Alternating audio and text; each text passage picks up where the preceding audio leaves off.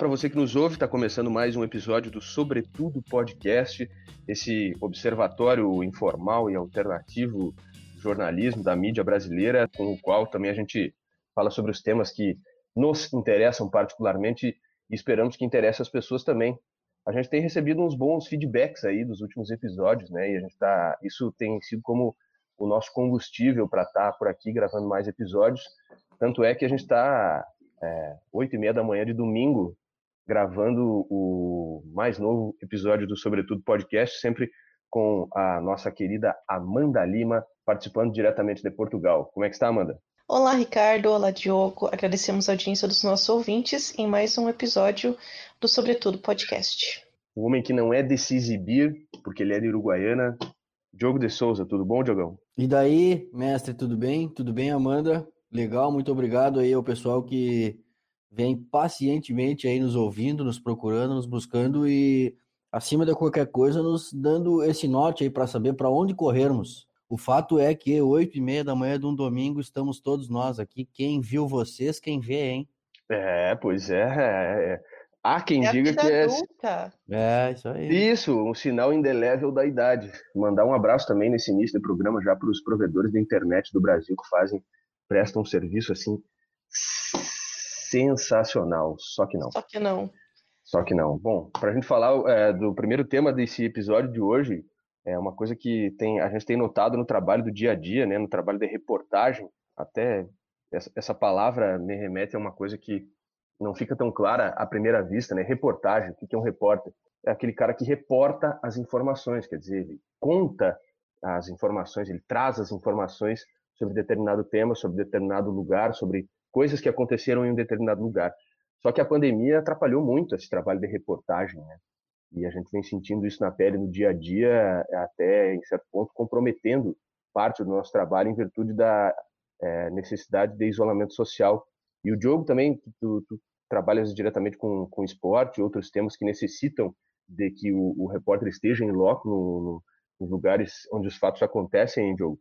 Está sentindo esse problema também, né? Isso aí tem, tem, tem, tem, até certo ponto atrapalhado, digamos assim.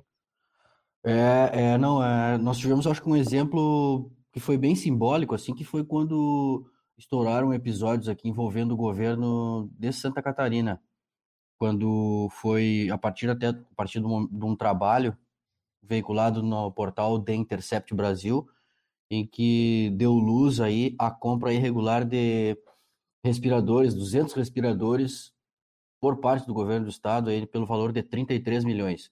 Só a título de informação, 150 desses respiradores sequer chegaram, sendo que tinham o prazo estipulado para o dia 5 de abril. 150 desses 200 não chegaram e o valor, é claro, também não foi revisto. Mas o que foi curioso é que foi a partir do momento em que o governo do estado passou a reportar-se, passou a falar sobre o tema a partir das entrevistas coletivas. E as entrevistas coletivas em tempos de pandemia, elas tiveram que passar por, um, por uma adaptação aí. Para quem não sabe, a entrevista coletiva é aquele momento em que, em loco, né, ou eram pelo menos assim, em loco, eh, repórteres e jornalistas concentram-se a fim de fazer perguntas ao determinado entrevistado. Como havíamos adentrado recém no, no período de pandemia, essa situação teve que, teve que ser intermediada. A assessoria é, canalizava as perguntas e repassava ao governo do Estado. O detalhe é que essas perguntas não chegavam ao governo do Estado. E eu acho que por si só, sem entrar no, no mérito da pergunta, por si só, a pergunta não chegar até o seu destino, eu acho que ela já, já parte de uma ideia de que já não é uma entrevista coletiva. Já, já não cabe mais o conceito de entrevista coletiva. Então eu acho que esse aí é um exemplo bem simbólico de uma série de problemas que vieram a reboque nessa, nessa, nessa espécie de filtro, essa triagem é, realizada por assessorias de comunicação. E assim tivemos vários exemplos aí, até a nível, de, a nível de Brasil. Agora, nessa última semana, nós tivemos a repórter da ESPN, a Bibiana Bolson, uma entrevista coletiva do Grêmio, em que ela repassou uma pergunta para a equipe de assessoria do, do Grêmio Futebol Porto Alegrense, e essa pergunta não chegou ao Renato, ao Renato Portaluppi, e assim ela foi até o Twitter e, e, reclamou até as pessoas. Acho que vocês, vocês viram isso aí, como repercutiu essa semana, tu principalmente aí no Rio Grande do Sul, Ricardo. Sim, eu observei. E nem era uma pergunta assim muito capciosa, né? Muito. Ah, não era uma pergunta forte, assim. porque foi depois de uma derrota do Grêmio, então podia ser uma pergunta assim constrangedora para o treinador e não era nada demais, simplesmente foi excluída. Mas eu acho que aí existem outras questões, né, também envolvendo a própria ESPN. A ESPN sempre ela, a própria Bibiana relatou que nas coletivas a ESPN é sempre a penúltima a responder, a ter as suas perguntas citadas, enfim. Mas sobre essa questão do governador aí, do Carlos Moisés, eu particularmente tentei uma entrevista para a Rádio Progresso aqui de Juiz, a empresa que eu trabalho. É, tentamos uma entrevista, a gente estava fazendo uma rodada de entrevistas com os governadores, conseguimos falar com o Dória, com o glorioso Eduardo Leite, aqui de, do Rio Grande do Sul também. A gente, enfim, está tá fazendo essa pauta com os governadores sobre a pandemia e fomos informados de que, de fato, o governador Carlos Moisés de Santa Catarina só fala através de entrevistas coletivas, o que é um absurdo. Eu acho muito interessante levantar essa pauta aí, Diogo, trazer isso aí para a gente, porque a base da, do, do, trabalho de quem eh, trabalha com política é tu poder perguntar diretamente, sem filtros, para as fontes, né? As, as, as, perguntas que são mais, é, às, às, vezes, difíceis de responder, como, por exemplo, é, de onde surgem 89 mil reais na conta de uma pessoa? Essa é uma pergunta difícil de ser respondida. Mas nós não vamos falar sobre esse caso aqui hoje, é, para falar também sobre a, a, dificuldade da reportagem e a, as dificuldades que se impõem à reportagem em tempos de pandemia. No caso que aconteceu no Rio de Janeiro, que vinha acontecendo nas últimas semanas também, né? Os famosos guardiões do Crivella, que são os, é, os leões de chácara do prefeito do Rio de Janeiro, Marcelo Crivella, que iam para a porta das unidades de saúde constranger os repórteres, principalmente aqueles de televisão, que faziam suas passagens ao vivo e entrevistavam pessoas que não conseguiam atendimento nessas unidades de saúde, né? É, cara, é bizarro isso, porque, quer dizer, um prefeito destaca funcionários públicos são pagos com o dinheiro da população, né, com o dinheiro dos impostos, para ir lá constranger o trabalho da imprensa de maneira a evitar que comentários negativos sejam feitos a respeito da administração da saúde pública no Rio de Janeiro. Aliás, o Rio de Janeiro é um é lugar do, do mundo assim que, cara, precisa ser estudado assim, porque tem coisas que só acontecem lá. Bom, o, o atual governador eleito em 2016, 2018 aí, o Witzel está tá afastado do cargo, assim como diversos outros antecessores dele. Né? A respeito dessa questão de como a pandemia mudou o trabalho do jornalista, eu acho que tem muitas coisas a serem analisadas. Uma delas é Acredito que é mais importante não romantizar isso de maneira nenhuma. De como nos forçou a buscarmos alternativas para seguir o nosso trabalho. E o, próprio, o nosso próprio podcast, sobretudo, é um exemplo disso. De como nós utilizamos a tecnologia, de como nós ajustamos as nossas, as nossas agendas com os fusos horários e tudo, para conseguir ter um produto jornalístico. E acho que todas as dificuldades que a pandemia nos impõe, principalmente a respeito do isolamento social, elas nos obrigam a, ter, a fazer mais esforço e a sermos mais criativos para fazer o nosso trabalho enquanto jornalistas. Como eu disse, mas isso não pode ser romantizado, porque tem que ver ainda a questão legal e até mesmo trabalhista, porque a impressão que tem é que quando trabalhamos part... trabalhamos de casa, é, que não tem uma escala definida, digamos, temos que trabalhar, sei lá, cinco horas por dia, mas sabemos que por estarmos em casa, estamos com acesso à internet, trabalhamos bem mais tempo várias horas a mais, não é? Existe essa dificuldade de se desligar e isso pode ser prejudicial para nossa mente e fisicamente também. Então, ao mesmo tempo em que nos obriga a sermos criativos, por outro lado, nos faz trabalhar mais para produzir o nosso trabalho jornalístico. E outra coisa que a pandemia nos impõe em relação a isso é deixar de estar no palco dos acontecimentos, é deixar de, de ir nos, nos, lugares, deixar de ir nas coletivas, deixar de entrevistar as pessoas. Eu sinto imensa diferença entre entrevistar alguém pela internet, seja por Skype ou como for, do que uma entrevista presencial, por exemplo. Então é evidente que as tecnologias e a nossa criatividade nos, nos faz com que nós consigamos realizar o trabalho, mas com certeza o resultado não é o mesmo. Ao entrevistar uma pessoa pessoalmente, ao ver quais são as reações dela em determinadas perguntas. Eu, particularmente, dependendo do assunto, gosto muito de, de, destacar até mesmo isso no texto, sabe? O desconforto da pessoa em relação a alguma pergunta, ou a animação dela em relação a falar algum assunto. Eu sei que tem muita gente que não é partidária desse tipo de jornalismo com detalhes, que é um jornalismo meio revista Piauí, meio da New Yorker. Particularmente eu gosto muito e acho que algumas pautas é extremamente importante constar esse tipo de coisa, porque é, você dá mais realidade para a pauta. Você ah, aí... apresenta mais um esboço para o leitor, não é? Para o ouvinte, enfim. Acho que os, os, grandes manuais da reportagem, eles mostram que essa é a grande essência, né? É tu achar uma maneira de, de transmitir o cheiro. Claro que fazendo uma, uma alusão assim hipotética, mas é só para dar uma dimensão da importância de sermos a testemunha ocular dos episódios.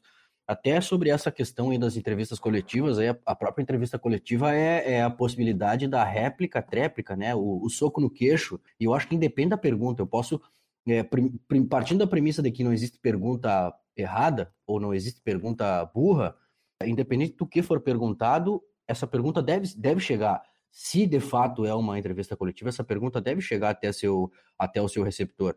Eu também tive tivemos exemplos, não só na, no governo do estado, mas eu recentemente, agora com a volta do futebol, acompanhando Havaí Figueirense, eu tive esse, esse privilégio, se assim posso dizer, em ambos os clubes. Um deles, inclusive, que não vem ao caso, eu perguntei diretamente aí, após a, mais uma derrota, perguntei sobre a situação dos salários atrasados no clube e a pergunta simplesmente não foi lida. E é um, um alento, digamos assim, é que essa pergunta ela é emitida em grupos e a partir do momento que ela é emitida em grupos, os demais colegas é, é, eles acabam presenciando. Então, é uma, é uma luta que está todo mundo tentando evitar.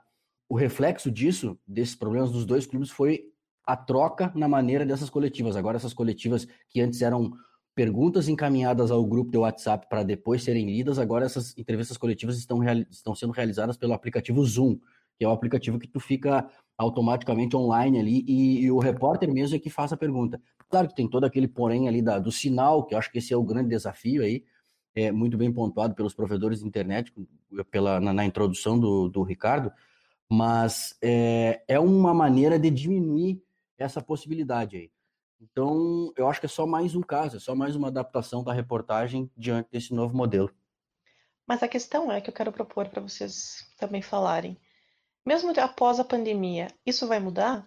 Porque por um lado, para as empresas é um pouco, para as empresas jornalísticas é um pouco confortável não ter o deslocamento de gasolina, de carro para levar o repórter para viajar.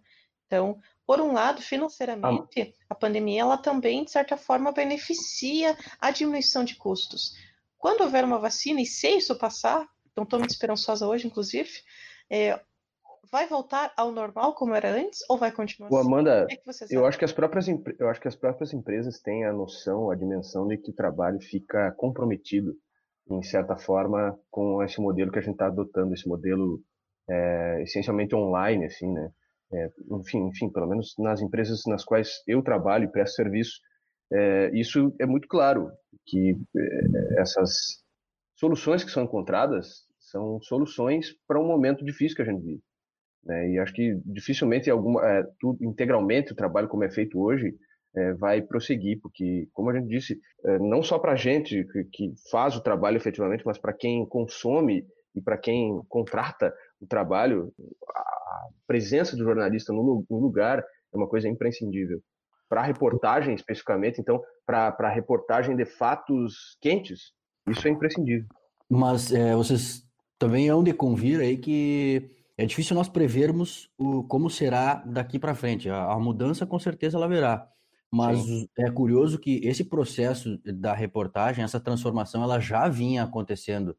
Se analisarmos de uns anos para cá, é, em uso, né, em uso fruto da comunicação e da tecnologia, do fato de todo mundo ter um celular com internet, com foto, esse, essa reportagem de cadeira, ela já de alguma forma já vem acontecendo há alguns anos aquela história de tu ficar sentadinho ali e esperar que as redes sociais, né, como a gente generaliza, é, imagens que circulam nas redes sociais, é um certo de um, de um conforto, se o é jogo... possível dizer assim, por parte do, do repórter. Acho que essa questão das, da, da, da, que tu cita, das redes sociais, do conteúdo que vem através da internet, está linkado também com o, o, fato de que o volume de informações aumentou significativamente com o, a democratização do acesso, né? Então, o jornalista hoje não pode mais se dar ao luxo, por exemplo, de não estar nas redes sociais, porque é um local onde muitas coisas acontecem. Bom, esse podcast, ele basicamente existe por causa das redes sociais, das redes sociais porque muitos assuntos que a gente traz aqui foram né, repercutidos, enfim, nas redes sociais, e a gente conseguiu ter acesso a isso também. Mas eu chamo muita atenção para o futebol, cara. Eu acho que existe, existem trabalhos e trabalhos, é, setores e setores do jornalismo. Né? Para o futebol, o fato de a reportagem não poder estar em loco, em loco lá nos estádios, enfim, no, às vezes no campo de jogo, o repórter está no estádio, mas está na arquibancada, ele não pode pegar um, um bastidor ali do, do, treinador, de uma conversa do auxiliar com o tal jogador. Isso está empobrecendo a reportagem no caso específico do futebol. Está né? Tá sendo muito difícil é, e, e, e, acho que essa é uma questão, um exemplo de coisa que não deve mudar. Quando a gente conseguir uma vacina, quando tudo voltar ao normal, as coisas vão retornar para aquele antigo eh, aquele antigo sistema, o sistema tradicional, porque é um sistema melhor, falando especificamente do futebol. Mas eu concordo contigo que há questões em que o conteúdo gerado online vai prevalecer e pode prevalecer porque tecnicamente é possível. Né? Só de modo a acrescentar, desculpa, Amanda, é, eu acho até que tu traz um exemplo bem é cômodo ou até luxuoso da reportagem do futebol, porque o que tem acontecido é o repórter nem ir, o repórter fica acompanhando a TV aqui de casa. Eu fico com a televisão aqui em casa e aqui eu fico trazendo as informações que é repassada à TV, então, é, analisando friamente, isso aí não é reportagem. Concordo. Não, não, nunca trabalho com esporte, não trabalhei com futebol, mas concordo que você está apenas a repassar aquilo que outra pessoa já está dizendo. E Exato. até mesmo essa questão das redes sociais, que, que é importante estarmos e que sim, ficamos, de certa forma, mal habituados. Às vezes eu penso por mim mesmo que isso nos deixa um pouco viciados, até mesmo em não ir tanto para a rua, apesar de que aqui, aqui em Portugal já é possível circular, diferente daí, não, não há tanto isolamento social. Eu penso que ficar muito dependente do que vem nas redes sociais, nós estamos dependendo do que já aconteceu, sabe? Não é só reportagem, não é só reportar aquilo que já aconteceu. É criar, é também é criar pautas. Então, por mais que nós vejamos um assunto, pensamos, ah, podemos fazer por esse ângulo e fica um assunto legal. Uma coisa que a, o isolamento social nos tira é a possibilidade de andar na rua e ver, ver alguma coisa na rua e achar que aquilo pode render uma grande história. Achar que aquilo é, é fazer um bom jornalismo. Isso o isolamento social nos tira, isso a pandemia nos tirou de certa forma. Porque ficamos isolados em casa, olhando a televisão, reportando a partir daquilo que já está na televisão, para os nossos veículos, e, e, sem conversar muito com as pessoas, sem esse contato, esse contato físico mesmo, que eu acho que é o que, que dá toda a diferença. Isso seria uma pena se nós perdêssemos após a pandemia, mas eu não sou muito esperançosa de que esse sistema mude, justamente por causa da sustentabilidade, porque é óbvio que, que, os, que os veículos de comunicação já têm essa ideia de que a reportagem, o trabalho jornalístico, ele fica melhor indo no palco dos acontecimentos. Mas no interior, por exemplo, isso já não acontecia desde muito antes da pandemia. Trabalhar à distância sempre foi uma realidade por falta de dinheiro, por falta de gasolina, por falta de carro, por falta de como ir no lugar, mesmo que não fosse tão longe. Então, por isso que eu não sou tão esperançosa e de que no futuro isso mude. Então, eu tenho medo de que as coisas continuem assim, cada vez mais distantes e cada vez menos pessoais, cada vez menos, menos humanas, essa maneira de fazer jornalismo. É, eu concordo com, só para acrescentar, Amanda, é, eu acho que já vem de um tempo. Não dá para atribuir somente à pandemia essa, uhum. esse, essa nova, é, esse novo, novo, né? Não sei se dá para dizer assim, mas esse modelo de fazer reportagem.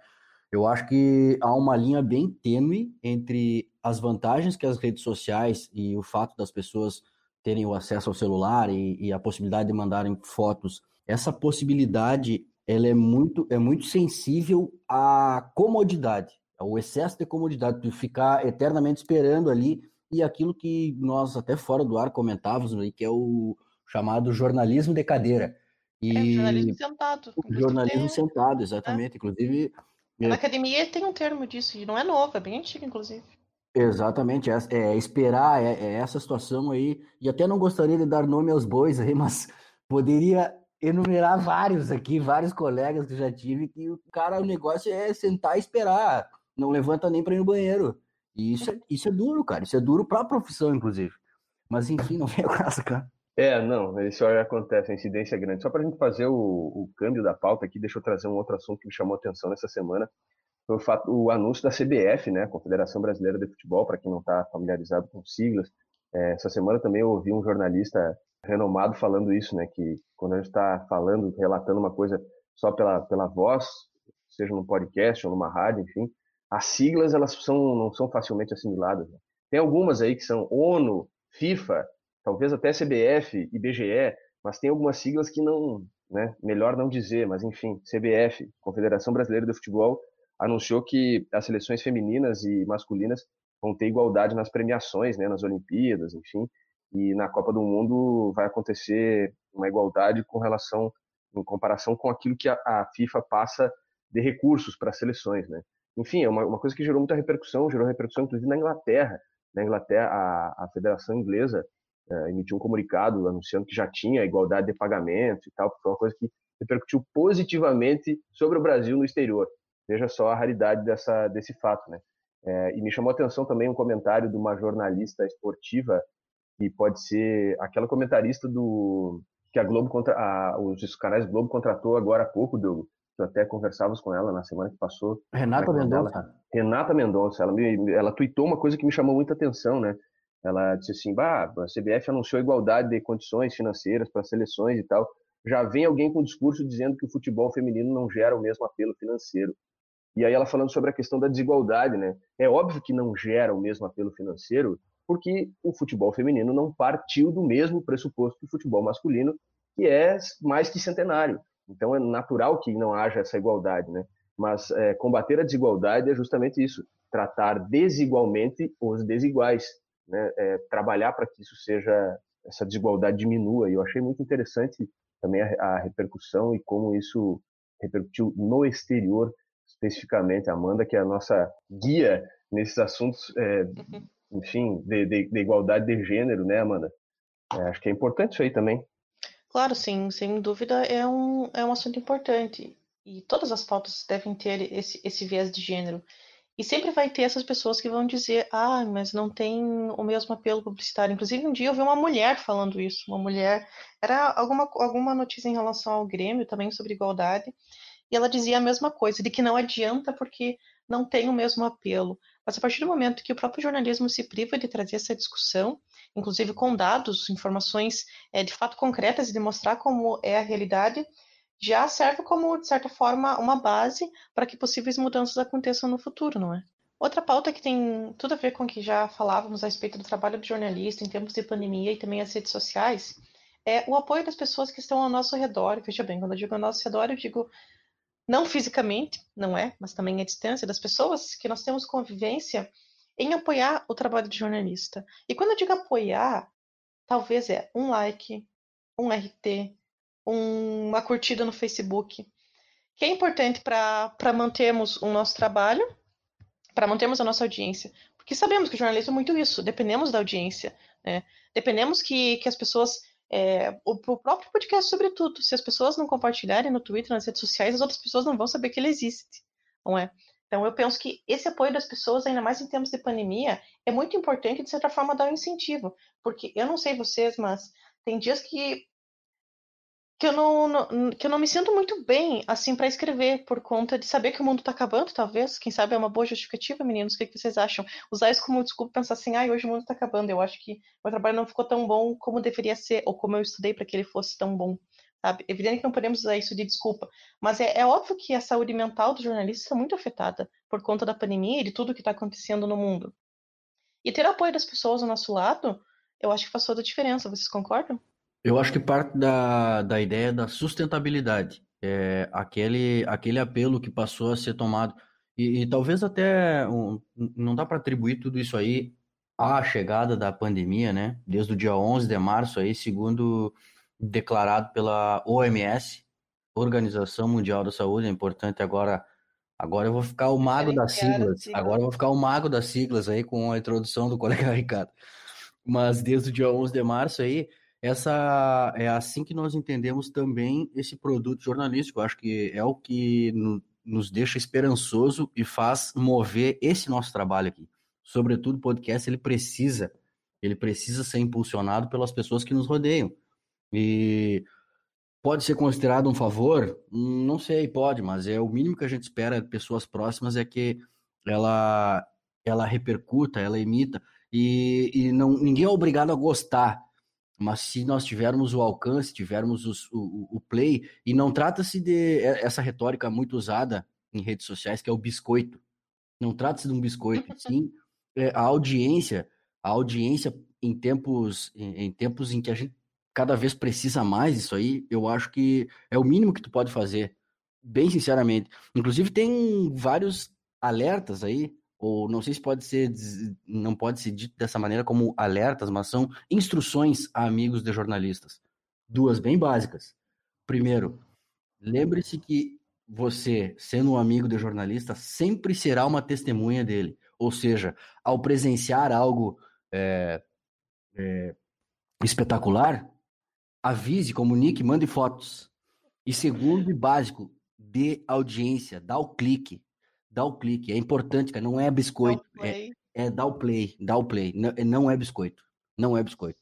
É verdade. Eu faço uma, uma relação do, é, do mundo do jornalismo, assim, dos jornalistas, da carreira de jornalista com a. Hoje a gente está nas metáforas do futebol, né? Falamos bastante sobre futebol. É, mas eu faço uma metáfora com os jogadores de futebol. Porque os jornalistas, quando a gente pensa em jornalista, até quando eu entrei na faculdade, sempre é, tinha aquele clichê, não sei se hoje tem, enfim, já passou um pouco de tempo que eu ingressei na, na academia de jornalismo. É, mas tinha aquele clichê do William Bonner, né, cara? Ah, todo jornalista, ah, e aí vai ser o novo William Bonner. É, e é curioso que o fato de William Bonner, e, enfim, pode citar outros expoentes do jornalismo aí, para ficar num outro clichê, a Fátima Bernardes, que seja, é, eles estão num patamar em que poucas pessoas estão, obviamente, porque eles estão no topo da carreira, né? É, mas aquele jornalista que tu vê na televisão, ele está na superfície, assim, ele está num, num, num topo em que para baixo dele existem diversos outros níveis de carreira que são é, menos bem pagos, que têm menos glamour, né? E assim é o futebol. Ah, aquele jogador que tu vê lá na, na Europa, atuando lá nos grandes times, até no futebol brasileiro. O futebol brasileiro tem quatro divisões, né? Tem as séries A, B, C e D, e tem aquelas aqueles jogadores que não jogam nenhuma divisão do Campeonato Brasileiro. Então são milhares de jogadores que são anônimos, que têm salários baixíssimos, condições super precárias de trabalho e tudo mais. E o jornalismo é mais ou menos isso. Aquele cara que tu vê na TV, a realidade da maioria dos jornalistas é muito diferente. Então, acho que, de fato, se tu conhece um jornalista que trabalha com jornalismo diretamente, é, apoie, dê a sua, dê, dê audiência, dê o play, porque realmente é importante. Pessoal, chegamos, nos aproximamos, na verdade, no final de mais um Sobretudo Podcast, a gente conseguiu. A gente não falou do Bolsonaro. É. Mas a gente não falou do Bolsonaro, mas a gente vai ter que falar, né, Amanda?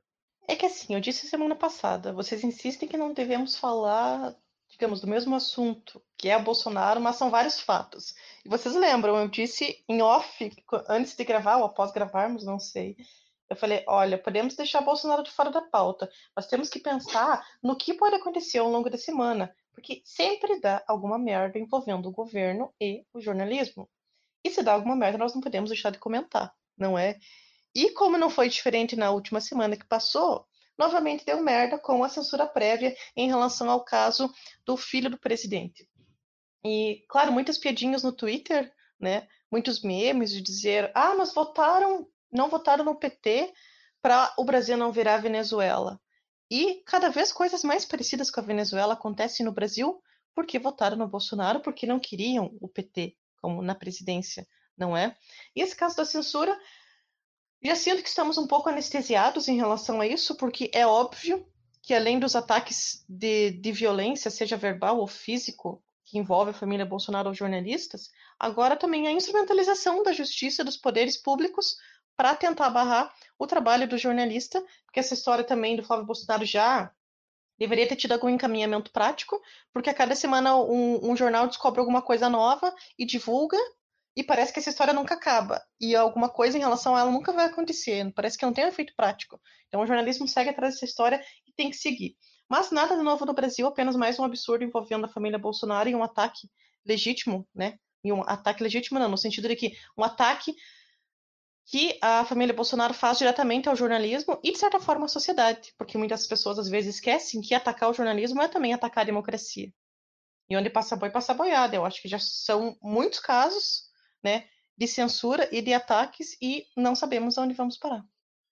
É, o Brasil realmente é um país profícuo, né, onde esses casos acontecem com uma certa, com uma preocupante regularidade e a relação do poder com o, o poder executivo com o poder judiciário realmente está é, tá, muito complicada, né? Está muito, tá muito complexa. Essa semana que passou também a gente teve o, a, a demissão em massa, demissão coletiva dos cargos da Lava Jato no estado de São Paulo, né? Que foi uma coisa que gerou muita repercussão, porque, bom, é, isso significa basicamente o esvaziamento é, da, das investigações da Lava Jato a partir de São Paulo e tem a ver também com, com, chavos políticos aí E, bom, a Operação Lava Jato a gente dispensa comentários, né? Foi uma coisa muito decisiva. Acho que talvez o Brasil que a gente vive hoje é um pouco fruto da Operação Lava Jato e fica para cada um aí fazer a sua avaliação sobre esse tema. Um tema que a gente pode trazer também, né? É como o, o juridiquês do, dos últimos tempos nos trouxe até onde estamos. Enfim, é um assunto complexo, tema para mais um episódio, para um outro episódio do Sobretudo Podcast. E a gente volta na próxima semana, né, pessoal? Isso mesmo, e reforçamos as sugestões de pauta né, dos nossos ouvintes, agradecemos a audiência, agradecemos os feedbacks, temos tido alguns retornos muito interessantes. Isso é uma coisa que eu queria comentar, que eu acho que já foram umas três pessoas que disseram, é, fizeram comentários a, a respeito da minha participação aqui no podcast de que eu sou brava, ou de que eu sou rebelde, ou de que eu sou revoltada. Bem, acho apenas curioso de que quando homens se exaltam, de certa forma, na voz para falar, eles nunca são taxados como bravos, como rebeldes, como revoltados. Isso acontece só quando é com mulher. Ou ainda aquela piadinha clássica, clássica de fulano está com TPM. Gente, senso crítico não tem nada a ver com hormônios. Senso crítico é apenas uma coisa que algumas pessoas têm, e muitas delas são mulheres, que a partir de estudo, técnica, anos de jornalismo e esse tipo de coisa. Então, às vezes é que talvez quem não me conhece pensa que eu sou uma pessoa muito brava, mas quem me conhece de fato sabe que eu sou uma pessoa muito, mas muito de boas e que tem uma paciência enorme eu então, só. Eu, eu não vou, sou brava, eu, eu não sou revoltada. É apenas o meu senso crítico. Eu preciso te contrariar no seguinte, quando tu diz que algumas pessoas têm senso crítico, eu acho que isso é, um, é uma coisa que as pessoas não têm, é o tal do senso crítico, mas, enfim, ah, feliz, feliz de quem. Feliz de quem faz. Feliz de quem tem, mas então, é, aparentemente estou sendo né? criticada por ter senso crítico. Aparentemente estou criticada por ter senso crítico. Peço desculpas, mas vou continuar e agradecemos a audiência. Isso aí, muito beleza. Se Deus quiser, estaremos todos juntos aí semana que vem. Sigam mandando pautas e deixo o nosso super abraço aí. Mais uma semaninha e venceremos, hein? Venceremos essa batalha. Como diz o, o humorista, aquele forte abraço a todos que nos ouvem e nos sigam lá no Twitter. Façam as menções lá, enfim, as paradas todas lá. Que a gente está por lá, o Diogo de Souza, a Amanda Lima e o este que vos fala, Ricardo Bolson. Voltamos na semana que vem com mais um episódio do Sobretudo Podcast. Até lá! Até!